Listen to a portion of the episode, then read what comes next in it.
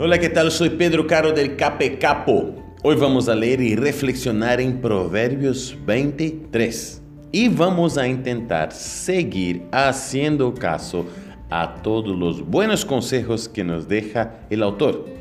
Ya al comienzo nos damos cuenta que el respeto a los otros seres humanos, a las otras personas, es fundamental en la vida de todos, pero principalmente si te consideras un hijo de Dios.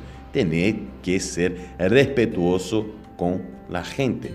También la disciplina y el conocimiento son características importantes para todos y deberíamos siempre tratar de buscarlas. Saber oír consejos es bueno.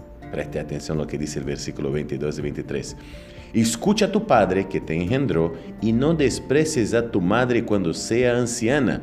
Adquiere la verdad y la sabiduría, la disciplina y el discernimiento y no los vendas.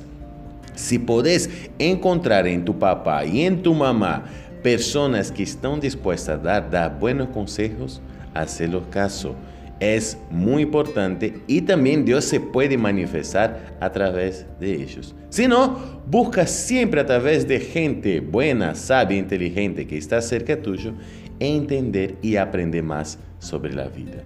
Yo deseo de verdad que tengas un lindo día y que Dios te bendiga muchísimo. Chao, chao, chao, chao.